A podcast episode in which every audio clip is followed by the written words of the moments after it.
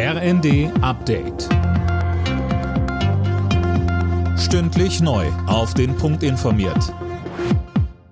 Ich bin Gisa Weber. Guten Tag.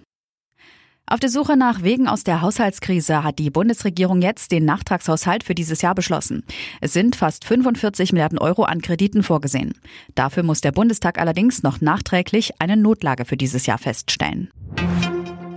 Auch heute sollen wieder Hamas-Geiseln freikommen. Viele der Verschleppten stammen aus dem Kibbutz Beri, den die Hamas-Terroristen am 7. Oktober brutal überfielen.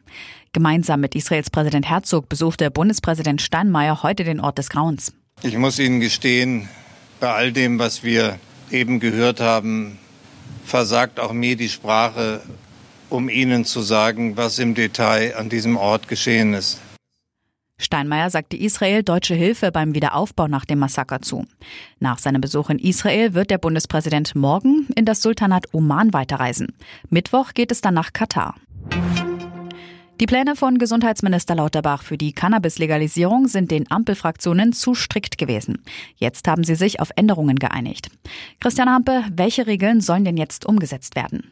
Da geht es zum Beispiel um die Bannzone. Künftig soll das Kiffen 100 Meter rund um Schulen, Kitas oder anderen Jugendeinrichtungen verboten sein. Da standen in Lauterbachs Entwurf noch 200 Meter drin.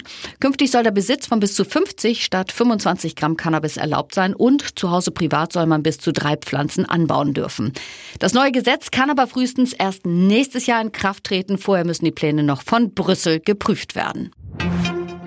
Passend zum frostigen Wetter ist vielerorts die Glühweinsaison eingeläutet worden. Die meisten der insgesamt rund 2500 Weihnachtsmärkte in Deutschland haben geöffnet. Die Adventszeit beginnt dann offiziell am Sonntag. Alle Nachrichten auf rnd.de